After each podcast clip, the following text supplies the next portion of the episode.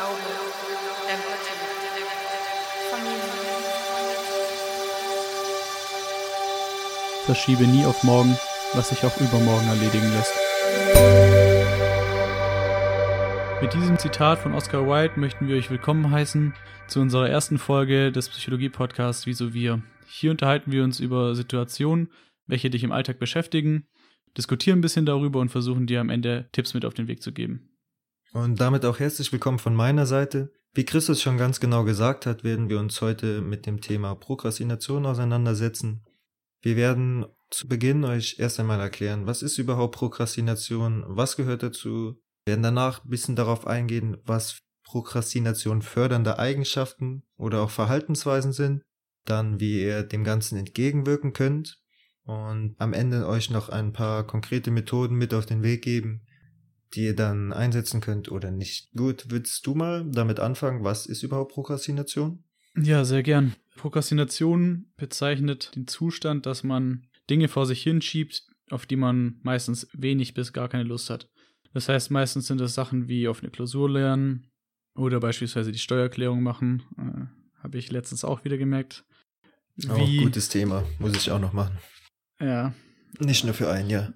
Ja, ich habe 2018, 2019 gemacht, jetzt letzte Woche. Oh, nice. Ähm, ja, und was, was gehört an sich so dazu, wenn man prokrastiniert? Oft ist es so, dass, äh, das merke ich zum Beispiel auch bei mir, dass ich da manchmal vor meinen Akten sitze und so tue, als ob ich irgendwas ja, Sinnvolles mache, aber eigentlich nur so eine gewisse Scheinarbeit betreibe. Das heißt, ja, ich gucke mir die Wörter eher an, als dass ich irgendwie was lese. Also kann ich auch aus eigener Erfahrung sprechen, das geht mir genauso. Diese Scheinarbeit ist ein Riesending. Vor allem auch mit Hinblick darauf, dass ich mich halt teilweise wirklich hinsetze, Scheinarbeit betreibe, nur um danach mit einem guten Gewissen mir sagen zu können, hey, du hast doch für heute schon was gemacht, jetzt kannst du dir etwas gönnen. Was es auch immer dann ist, worauf ich Lust habe. Ja, und was halt äh, beachtlich dabei ist, dass es einfach so ein Problem ist mit der eigenen Selbstregulation. Heißt, es fällt den Leuten dann meistens schwer, sich eben dahin zu setzen und etwas zu machen, auf das man eben, wie gesagt, wenig Lust hat. Diese mangelnde Selbstregulation führt oft zum Beispiel auch dazu, dass in anderen Lebensbereichen es auch zu Problemen kommt. Ein Beispiel, das man da nennen kann, sind Impulskäufe. Tatsächlich konnte man finden, Oh, dass, äh, vorfinden, dass Leute, die eben oft prokrastinieren und auch äh, viel prokrastinieren, eben zu Impulskäufen tendieren. Was war denn dein letzter Impulskauf? Weißt du das noch? Also bei mir sind es wahrscheinlich Schuhe gewesen. Ich kaufe mir öfters Mm, mal ja. Schuhe, aber Ja. das ist auch schon ein bisschen länger her. Ich glaube im März. Tatsächlich Februar oder März, so um den Dreh rum.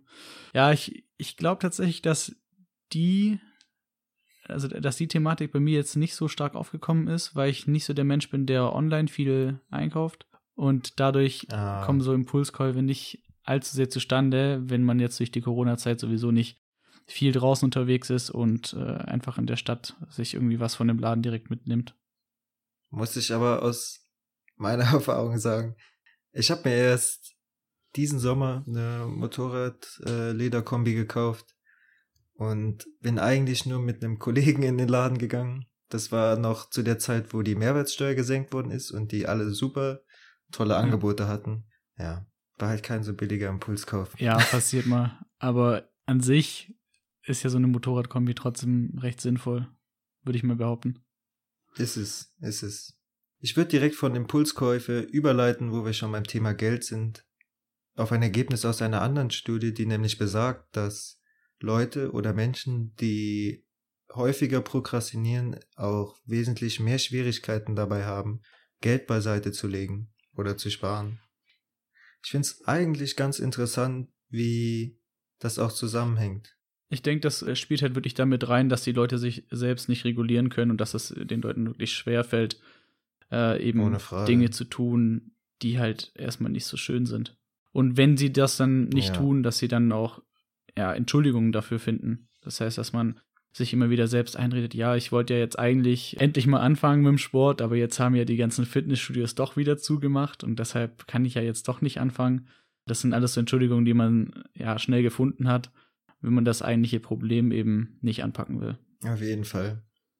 Corona ist da oft eine Ausrede, die aber auch dem einen oder anderen zugutekommt, ja. Aber heute soll es nicht darum gehen, ihr hört sicher in den Medien und sonst wo überall genug davon. Ja, lass uns einfach versuchen, das Thema zu vermeiden. Es reicht langsam. Okay. Ja. ja, was sind, was sind sonst Verhaltensweisen oder Eigenschaften, die die Leute so an den Tag legen? Was hast du lesen können? Bei meiner Literatursuche habe ich auf jeden Fall gefunden, dass ähm, ein hoher Anspruch sehr schnell dazu führen kann oder eine Ursache ist, die halt Prokrastination fördert. Im Sinne von, wenn ich einen hohen Anspruch habe an die Dinge, die ich erreichen möchte, die ich tun will, etc., kommt es schnell vor, dass ich sage, okay, unter den und den Umständen schaffe ich es nicht, meinem hohen Anspruch gerecht zu werden und werde dann schnell dazu verleitet zu sagen, okay, dann mache ich es ein anderes Mal. Dieser hohe Anspruch hängt auch teilweise mit Überbelastung und Überforderung zusammen. Da will ich dir aber gar nicht vorweggreifen, weil das eine Studie war, die du gelesen hast. Ja, tatsächlich ist es so, dass wenn viele verschiedene Aufgaben vor einem stehen und man diesen Berg an Aufgaben quasi nicht mehr ja, unter einen Hut bekommt und das Gefühl hat, dass es einfach zu viel wird, dass das oft auch dazu führen kann, dass, obwohl man viel zu tun hat und vielleicht auch mehr als an einem normalen Tag, sagen wir mal, dass man gerade zu der Zeit dann am wenigsten macht, weil man eben kein Ende sieht und nicht weiß, wie man es genau anpassen soll. Das hängt auch zusammen mit der Unsicherheit, wie man eben vorgehen soll. Heißt, äh, wo soll ich überhaupt anfangen? Welche Aufgabe soll ich als erste abarbeiten? Ja. Ja, zur Sache Unsicherheit über Vorgehensweise. Holt euch jemand ran, der das Ganze schon gemacht hat. Jemand, der Erfahrung damit hat. Vielleicht ein Freund, vielleicht jemand, den ihr gut kennt. Ansonsten fragt auch mal Leute die äh, vielleicht jemanden kennen könnten. Und ja, ihr habt ja euren ersten Tipp. Ja, und versucht auch einzuteilen zwischen Wichtigkeit und Dringlichkeit. Es gibt Aufgaben, die wirklich wichtig sind und erledigt werden müssen. Die müssen natürlich dann früher oder später auch erledigt werden. Wenn aber aktuell Aufgaben vorhanden sind, die wichtig sind und dringlich, beziehungsweise dringend erledigt werden müssen, dann sollen natürlich die auch als erstes erledigt werden. Das hilft euch schon mal so ein bisschen zu sortieren und sich zu überlegen, okay, womit will ich anfangen? Und natürlich, was ihr wahrscheinlich schon öfters gehört habt, dass man das Ganze in kleine Schritte einteilen muss, dass man ja eben sich den Berg so einteilen soll, dass man ja wirklich nur noch so kleine Hügel vor sich sieht und die dann wirklich Tag für Tag schaffen kann. Was positiv dazu zu sagen ist, ist, dass die ganzen Eigenschaften, was das Prokrastinieren angeht, dass das erlernte Eigenschaften sind. Das heißt, dadurch, dass es erlernt ist, kann man es auch wieder verlernen, beziehungsweise man kann eben auch lernen, nicht zu prokrastinieren. Auf jeden Fall. Und da spielen gerade die Eltern eine riesengroße Rolle dabei. Ich meine, das ist auch in Verbindung mit Persönlichkeitseigenschaften stehend. Welche zum Beispiel? Beispielsweise Angst beziehungsweise Ängstlichkeit, also Neurotizismus, wenn wir es jetzt in der Fachsprache sagen wollen das wollen wir auch kurz oder ich kurz aufklären. Neurotizismus ist nicht das Fachwort für Angst, sondern eher für emotionale Instabilität. Aber wenn jemand einen hohen Wert für Neurotizismus hat, bedeutet das auch, dass er in vielen Situationen eher ängstlich ist, wo man wieder die Verbindung zur Unsicherheit über Vorgehensweise herstellen kann. Heißt, wenn ich ängstlicher bin, bin ich auch dementsprechend unsicherer, mache mir mehr Gedanken darüber, was schiefgehen kann und werde dann auch vielleicht möglicherweise mehr prokrastinieren. Vielleicht sollten wir an der Stelle nochmal anpacken und sagen, woher der Begriff Neurotizismus überhaupt erst kommt. Klar, dass das jetzt nicht unbedingt äh, zusammenhängt mit der Prokrastination, aber dass die Leute erstmal das Konzept verstehen. Es ist ein Begriff aus der Persönlichkeitspsychologie und wie unsere Persönlichkeit aufgebaut sein kann. Und da gibt es eben fünf große Begriffe, in die man Menschen ja kategorisieren kann. Natürlich äh, gibt es keinen Menschen, der nur einen Wert in voller Ausprägung hat und die anderen dann eben nicht sondern es ist äh, immer eine gesunde Mischung. Im besten Fall eine gesunde Mischung. Und diese fünf Werte sind äh, Gewissenhaftigkeit. Ich denke, äh, darunter kann man sich schon gut vorstellen, ja, was, was gemeint ist. Heißt, dass ich meine Aufgaben auch äh, pflichtgerecht erfülle. Dann Offenheit für Neues, dass ich, ja, der Begriff ist auch äh, selbsterklärend. Wie gesagt, der Neurotizismus. Und jetzt musst du mir noch kurz aushelfen, was sind die anderen beiden Begriffe? Hm, wir haben dann noch Extraversion, heißt inwieweit ihr ein Mensch seid, der sich nach außen öffnet. Heißt jemand, der zum Beispiel sehr extrovertiert ist, ist jemand, der sich auf einer Party mit vielen Leuten unterhält und gerne redet und nicht die Person ist, die einfach ganz still in der Ecke sitzt und die ganze Party über nichts sagt. Wir haben dann noch Verträglichkeit. Genau. Jetzt musste ich auch kurz überlegen. Hoffen wir mal, dass sich niemals unsere Professoren das Ganze hier anhören. ja, bei Verträglichkeit geht's halt einfach darum, wie gut ihr im Miteinander mit anderen Menschen klarkommt. Heißt, ob ihr gut Kontakte schließen könnt, ob ihr höflich seid, ob Leute euch auch sympathisch wahrnehmen, etc. Ja, vor allem aber auch, ob man eben mit Situationen, also in Situationen gut verträglich ist. Ja, sprich, wie selbstlos und hilfsbereit eine Person einfach ja, ist. Ja. Okay, dann haben wir diesen kleinen Exkurs auch beendet. Wir haben vorhin davon gesprochen, dass die Eigenschaften erlernt sind.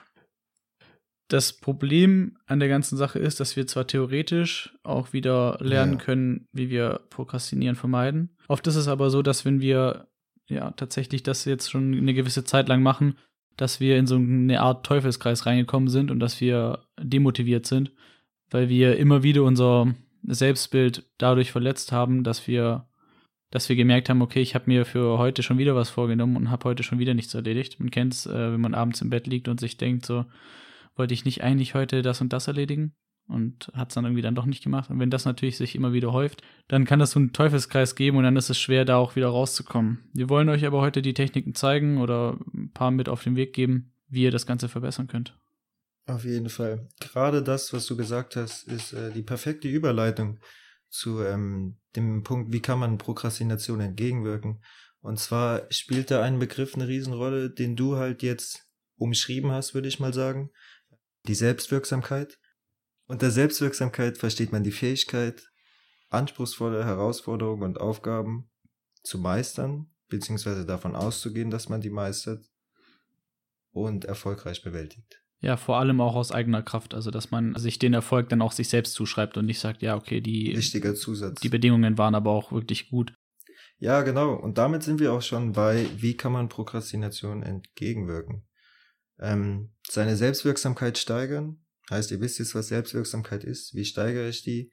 Indem ich halt einfach mich an Herausforderungen dran setze und es eben schon super ergänzt, aus eigener Kraft heraus schaffe, diese auch zu bewältigen.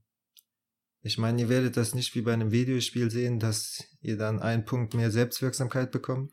Und das ist auch ein Prozess, der sich nicht nach wenigen oder einzelnen Situationen, in denen ihr es geschafft habt, diese Herausforderung zu bewältigen, einfach erhöhen wird. Aber das ist auf jeden Fall eine Möglichkeit und ein Punkt, an dem man ansetzen kann oder auch sollte. Ja, ich denke, es ist auch wichtig zu erwähnen, dass äh, die Gedanken und Handlungen sowie das Ausgesprochene nicht unabhängig voneinander sind, sondern auch zusammenwirken.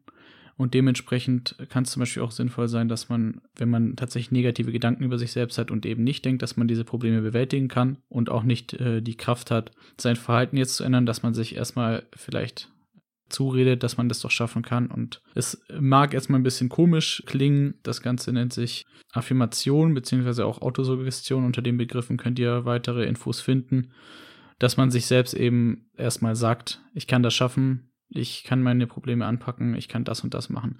Wirkt am Anfang erstmal ein bisschen komisch, kann aber tatsächlich hilfreich sein. Ich wollte nämlich noch da anschließen, und zwar finde ich, positive Denkweisen sind sowas von förderlich für alles. Selbst wenn es nicht funktioniert, kann man sich dann immer noch sagen, hey, dann sollte es halt nicht sein, oder halt weiter positiv denken und sagen, okay, nächstes Mal. Aber das ist ein anderes Thema. Das wird jetzt zu ausschweifend ja, eine positive Grundeinstellung zum Leben kann auf jeden Fall nicht schaden, um es mal so auszudrücken. Ich würde gerne noch den Begriff des Flows bzw. des Flow-Zustands mit einbringen. Diese beschreibt, dass ihr eben so eine passende Schwierigkeit immer findet zwischen, es soll nicht langweilig sein, also es soll äh, nicht so einfach zu erledigen sein, dass es langweilig ist. Aber es soll auch nicht so schwierig sein, als dass ihr euch überfordert fühlt. Und in der Mitte dieser zwei Zustände findet ihr den Flow-Zustand. Das ist zum Beispiel auch der Zustand, den viele Sportler haben, wenn sie irgendwelche Langstrecken beispielsweise laufen und ja, die Gedanken sich quasi ausschalten und man einfach nur noch funktioniert. Vielleicht kennt ihr es auch selber, sei es vom Sport, sei es von anderen Dingen, die ihr erreicht habt in eurem Leben. Versucht also dahingehend immer so, einen, so einen Zwischenweg zu finden, dass es A nicht zu leicht ist und B eben auch nicht zu schwierig. Ist natürlich bei so Dingen wie der Steuererklärung schwierig, weil ja, man hat halt ein paar Zahlen vor sich und muss sie dann halt eintragen. Aber ich denke, ihr wisst, worauf ich hinaus will. Dann leiten wir mal über zu konkreten Methoden, die ihr anwenden könnt. Eine Methode ist auf jeden Fall Ordnung am Arbeitsplatz. Heißt, wenn ihr an einem Schreibtisch seid oder wo auch immer ihr arbeitet, in eurem Büro etc., habt Ordnung und haltet euch das Ganze sauber. Wenn ihr Aufträge da habt, Geschirr oder was auch immer, irgendwelche Bücher oder Sachen, die euch einfach ablenken können. Ich persönlich muss auch sagen, ich bin auch jemand, der einfach besser und effektiver in einer Atmosphäre arbeitet, die ihm halt gefällt und der sich wohlfühlt. Was steht zurzeit bei dir auf dem Schreibtisch? Schokomüsli, ähm, eine Wasserflasche und ansonsten hält sich das Ganze eigentlich ziemlich in Grenzen. Halt, halt so eine Box mit Stiftnüsse. Okay, Essen, so Also Schokomüsli oder steht hier nicht mehr. ich dachte schon, dass du die leere Schüssel, so, du hast gerade fertig gegessen, Ah. erzähl jetzt anderen Leuten was von Ordnung und hast äh, Apropos anderen Leuten was erzählen. Das muss ich noch erzählen. Der Gedanke kam mir gerade. Ich stelle mir gerade vor, wenn mein Vater meinen Podcast hört. So, mein Vater weiß ja, ich muss auch selber sagen, ich bin auf jeden Fall nicht der ordentlichste Mensch. Ohne Frage. Aber wenn mein Vater meinen Podcast hört und sich hört, okay, der redet da von Ordnung und redet davon, seinen Schreibtisch sauber zu halten. ich weiß ja, wie es früher war. Beim nächsten Familienessen kommt mein Pap zu mir und sagt, ah, Ordnung am Arbeitsplatz macht also Sinn. Schön, dass du es jetzt auch mal verstanden hast. ja. Ja, mein Gott.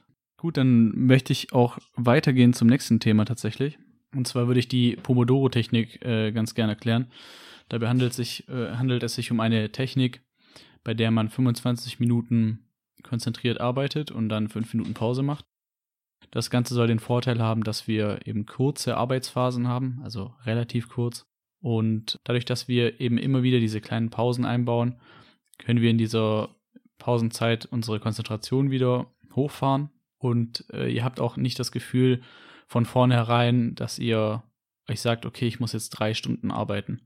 So, was ich halt ganz gern mache, ist, dass ich mir sage, okay, wenn ich wirklich unmotiviert bin, dann äh, mache ich quasi eine Session, mache also einmal 25 Minuten und dann höre ich wieder auf. Wenn ich dann aber einmal drin bin, dann komme ich manchmal auch in diesen Flow-Zustand rein und habe dann dieses Gefühl von wegen, ja, jetzt bist du ja quasi schon drin, jetzt mach halt fünf Minuten Pause und mach dann noch eine zweite Runde. Und dann machst du vielleicht noch eine dritte, vielleicht noch eine vierte. So. Wenn man aber von Anfang an gleich sagt, ja, ich muss jetzt zwei Stunden arbeiten, dann ist es natürlich viel schwieriger und kostet viel mehr Überwindung, um sich da wirklich hinzusetzen. Äh, spannende Geschichte dazu, ich habe es quasi unwissentlich früher auch schon genutzt. Oh. Und zwar, als ich äh, zu der Schulzeit, ja, als ich zu der Schulzeit quasi wa- was für die, für die Schule gemacht habe, irgendwie am Lernen war oder ja, was auch immer, oder Hausaufgaben gemacht habe, dann habe ich immer nach einer gewissen Zeit, wenn ich halt fertig war mit den Dingen, die ich jetzt erstmal erledigen wollte, habe ich dann meinem Vater Bescheid gesagt, der ist dann rübergekommen. Ich hatte bei mir einen Kicker im Zimmer, dann haben wir eine Runde gekickert und äh, ja, dann habe ich halt wieder eine halbe Stunde weitergearbeitet oder eine Stunde. Also ich habe mich jetzt nicht an diese 25 Minuten gehalten, weil ich die Technik damals noch nicht kannte, aber habe das quasi trotzdem unbewusst so in gewisser Weise übertragen. Und es war ganz cool damals. Also ich äh, kann mich jetzt auch noch recht positiv daran erinnern, wie ich ihn abgezogen habe. Das wäre jetzt meine Frage gewesen. Wenn du verloren hast, hast du denn schlechter gelernt? Ja, gut, ich war damals, ja, ich würde sagen, so sechste, siebte Klasse, so um den Dreh rum. Ich äh, würde natürlich es nie zugeben, aber ich gehe stark davon aus, dass mein Vater mich auch oft hat gewinnen lassen. Ja. Äh, ja, weil ich habe halt, wenn ich so zurückblick, ich glaube, ich habe echt nicht oft verloren so und äh, ist natürlich auch gut so. aber ich muss sagen, ich habe letztens mit ein paar Freunden äh, Tischkicker gespielt und habe da äh, wirklich glänzen können. Also vielleicht bin ich auch wirklich so gut. Wer weiß es. Oder die wurden immer von ihren Vätern abgezogen. das kann auch sein. Ja, aber das ist ja im Endeffekt eine Belohnung, was du da auch ansprichst. Ja, Heißt, auf jeden wir Fall. haben da eigentlich zwei Moto äh, Methoden zusammen in einem, heißt diese Pomodoro-Technik, wo man sich halt seine Arbeitszeit einteilt und dann eine Pause macht. Und wenn man in der Pause halt sich dann noch eine Belohnung einplant, ist das halt wirklich, wie soll ich sagen, doppelt positiv. Heißt, Ja. worauf ich damit eigentlich hinaus will, ist, plant euch Belohnung ein für etwas, was ihr erreicht habt, wo ihr wisst, dass ihr in der Sache öfter mal prokrastiniert. So, egal was es jetzt ist, so für den einen ist das, ähm, wenn ich den Tag über gut bearbeitet habe oder meine, was weiß ich, To-Do-Liste abgehakt habe oder mich dazu aufraffen konnte, laufen zu gehen, etc. Plant euch was ein, was auch immer es ist. Bei dem einen ist es ein Eis, bei dem anderen ist es sich eine Folge von einer Serie anschauen oder was auch immer. Auf jeden Fall Das Ganze funktioniert in der Hundeerziehung mit Belohnung in Form von Leckerlis und genauso funktioniert das auch bei Menschen. Ja, perfekt. Vergleiche unsere Zuhörer mit Hunden. Das kommt immer gut. ja, vor allem ja, Hunde sind treu. Belohnung. So, ich hoffe, unsere Zuhörer auch. Versucht auf jeden Fall diese Belohnungen euch im Vorhinein schon fest einzuplanen, dass ihr im Vorhinein wirklich wisst, okay, wenn ich jetzt mit der und der Sache anfange und das durchziehe, dann kriege ich nachher auch Ja, die genau. Belohnung. Okay, ähm, ein weiterer Punkt, den ich noch aufgreifen würde, äh, bevor wir das Ganze hier dann beenden, ist der sogenannte Anti-Stundenplan, beziehungsweise die Arbeitszeitrestriktion. Das ist, dass ihr euch so ja, Stundenpläne schreibt, die aber nicht wie normale Stundenpläne aufgebaut sind, in denen man halt sagt, okay, von 15 Uhr bis 16 Uhr muss ich irgendwas machen, sondern die funktionieren genau andersrum, dass man, es geht darum, dass man im Kopf so ein bisschen äh, den Schalter umlegt, nicht das Gefühl hat, okay, von der und der Zeit muss ich jetzt was machen, sei es lernen oder irgendwas anderes, sondern ich darf nur in der Zeit was machen, weil alles vor 15 Uhr und alles nach 16 Uhr ist dann eben für meine Freizeit oder für was auch immer. Also, dass man sich wirklich nur die Termine so einplant, dass man nur zu den Zeiten was machen darf. Und dadurch kommt es halt oft zustande, dass äh, ihr so gewisserweise in Not kommt. Und wenn ihr, sagen wir mal, von 15 bis 16 Uhr euch den Zeitrahmen eingelegt, äh, also angelegt habt, dass, wenn es dann 15.20 Uhr ist und ihr habt immer noch nicht angefangen, dass ihr dann merkt, oh, ich darf aber trotzdem nicht länger als äh, 16 Uhr machen. Heißt, ich habe jetzt nur noch 40 Minuten und dann kann es natürlich zeitlich knapp werden, je nachdem, was ihr vorhabt. Und äh, ihr tragt dann selber natürlich auch die Kosten dafür, dass es mal schief laufen kann, dass ihr vielleicht zeitlich nicht fertig werdet. Und das führt eben dazu, dass ihr irgendwann diese Selbstdisziplin aufbringt und dann wirklich die Zeit, die ihr euch vorgenommen habt, auch effektiv nutzt. Ich muss jetzt mal ganz blöd nachfragen. Du hast von Antistundenplan und Arbeitszeitrestriktion gesprochen. Ist das genau das gleiche oder gibt es da nochmal kleine Unterschiede? Also die Arbeitszeitrestriktion ist eine bestimmte Methodik, nach der man vorgehen kann, dass man sich beispielsweise eine Woche lang sein Verhalten anschaut und überlegt, okay, wie viel muss ich denn tun, um meine Dinge zu erledigen pro Woche? Mhm. Sagen wir mal, man kommt dann auf eine Stunde am Tag raus und die Arbeitszeitrestriktion geht dann davon aus, dass man sich dann diese eine Stunde am Tag aufteilt in zweimal eine halbe Stunde, damit man nicht so eine große Einheit hat. Davon haben wir ja auch schon gesprochen. Und dass man dann beispielsweise sagt, okay, einmal mittags von 12 Uhr bis 12.30 Uhr will ich irgendwas erledigen und einmal von 18 Uhr bis 18.30 Uhr. Jetzt nur so als Beispiel. Ah, alles klar. So, und wenn ich dann von dieser Zeit, die ich pro Tag habe, also eine Stunde, wenn ich dann, äh, sagen wir mal, drei Viertel der Zeit effektiv genutzt habe, dann ist das okay, dann darf ich das für die nächste Woche dann wieder leicht aufstocken, dass wir beispielsweise in der Woche drauf pro Tag eine Stunde 20 machen dürfen. Wie gesagt, hier halt der Schalter, den man umlegt von müssen zu dürfen Ja. Dass man dann halt nicht mehr so stark in Zeitnot ist. Wenn man aber weniger als 50 Prozent der Zeit sinnvoll nutzt, heißt zum Beispiel morgens dann gar nichts macht, wenn man noch äh, schön im Bett gelegen hat und abends um 18 Uhr dann, äh, ich habe ich gerade wirklich 12 Uhr als morgens betitelt? Ja, vielen Dank. Du hast dich auf jeden Fall gerade entpuppt. Wie gesagt, dann abends dann äh, trotzdem die halbe Stunde nutzt, dann ist es an der Grenze. Dann darf man aber die Zeit auch nicht hochschrauben. Und das Ganze muss man dann so lange durchziehen, bis man tatsächlich äh, seine Zeit effektiv nutzt und dann darf man eben die Zeit dann irgendwann hochschrauben. Müsste ich wahrscheinlich auch mal ausprobieren. Mir fällt ja noch eine ähnliche Technik ein. Eine letzte. Und zwar ähm, das Meeting mit sich selbst. Sehr ähnlich wie dieser Anti-Stundenplan oder die Arbeitszeitrestriktion. Nur, dass ihr euch für einen Tag oder am Tag beispielsweise eine Uhrzeit wählt. Sagen wir einfach mal 12 Uhr morgens, wo ihr dann euch wirklich sagt, okay, ich habe heute ein Meeting mit mir selbst. Euch auch das so vorstellt, als hättet ihr ein Meeting. Heißt, als müsstet ihr für euch selber auch entweder was präsentieren oder in dieser Zeit effektiv arbeiten, auch im Sinne von, als wäre jemand anderes dabei. Weil ich persönlich weiß, dass ich effektiver und auch zuverlässiger zu der Zeit arbeiten werde, wenn zum Beispiel jemand anderes dabei wäre oder jemand anderes dabei ist. Ja, vor allem, dass man halt, wenn jemand anders dabei ist, sich natürlich auch in die Zeit hält, Eben. wenn man nicht zu spät kommen will. Ja. Und dementsprechend, wenn man ein Meeting mit sich selbst quasi abhält, dann beinhaltet das, das natürlich auch, dass man eben die Zeit auch wirklich, ähm, dass man pünktlich kommt und auch nicht vorzeitig dann geht, sondern quasi ja einen Termin sich für sich selbst einlegt. Ich würde tatsächlich noch eine Sache ansprechen, die ich bisher vergessen habe, und zwar ähm, heißt die Technik Eat That Frog, ist keine richtige Technik äh, aus dem gleichnamigen Buch.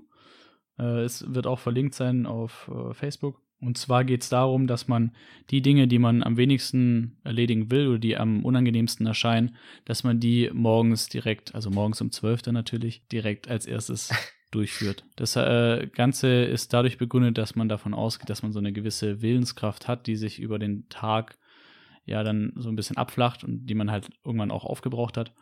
Und dementsprechend soll man eben die Dinge, die am schwierigsten umzusetzen sind, direkt am Anfang des Tages machen. Ich zum Beispiel merke es bei mir, dass wenn ich sowas dann mache, dass ich direkt morgens etwas Sinnvolles quasi mache, das mir aber nicht allzu leicht fällt, dass ich dann für den Rest des Tages so eine gewisse Grundmotivation einfach habe, weil ich schon das Gefühl habe, hey, du hast heute schon was Produktives gemacht und ja, auch dieses Selbstbild dann für den restlichen Tag nochmal ein bisschen positiver sich gestaltet. Ja, kann ich auch nur zustimmen. Also bei mir ist es auch so, wenn ich mir morgens einplane, trainieren zu gehen, beziehungsweise vormittags, also um 13 Uhr, dann ähm, ist die Wahrscheinlichkeit, dass ich es tue, auch wesentlich höher als nachmittags. Es ist nicht so, dass ich keinen Spaß am Training habe. Äh, Im Gegenteil. Nur trotzdem ist es für mich auch manchmal schwer, meinen Hintern hochzubekommen und einfach mich hinzubewegen und zu trainieren, ja. Ja. Gut, an der Stelle möchte ich noch einmal sagen, dass ich nicht um 12 Uhr aufstehe. ha, ja, Bin ich jetzt so lange drauf herumgeritten, bis du es klarstellen musstest, ja? Ja, so sieht es nämlich aus. Okay, Tut ansonsten soll es das gewesen sein für heute. Falls euch da draußen noch weitere Themen einfallen oder Fragen bei euch aufgekommen sind, dann könnt ihr euch gerne bei uns melden, bei Instagram oder Facebook. Äh, dort heißen wir Wieso Wir, alles zusammen. Und ansonsten wünschen wir euch einen guten Start in die Woche. Vielen Dank fürs Zuhören und wir sehen uns in zwei Wochen. Nice. Du hast einfach alles gesagt. Ich kann einfach nur noch Ciao sagen. Haut rein. nee, das lassen wir ja, raus. ja, ist doch, ist doch okay. Ja, also nee, ist kannst doch okay. einfach noch Tschüss sagen. Ja, ja. Ähm, Willst du noch Tschüss sagen? Ja, dann ist alles gesagt. Ich hoffe auch natürlich, dass es euch gefallen hat. Gebt uns Feedback. Ich freue mich auf die nächste Folge. Bis dann.